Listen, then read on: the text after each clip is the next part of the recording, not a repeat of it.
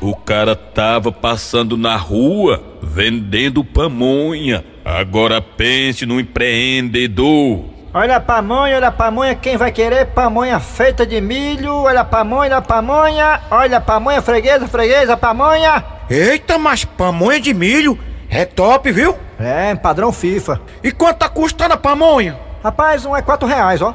Ei, mas tu faz três por doze? É doido, é, mas tá achando cara de besta? Ui!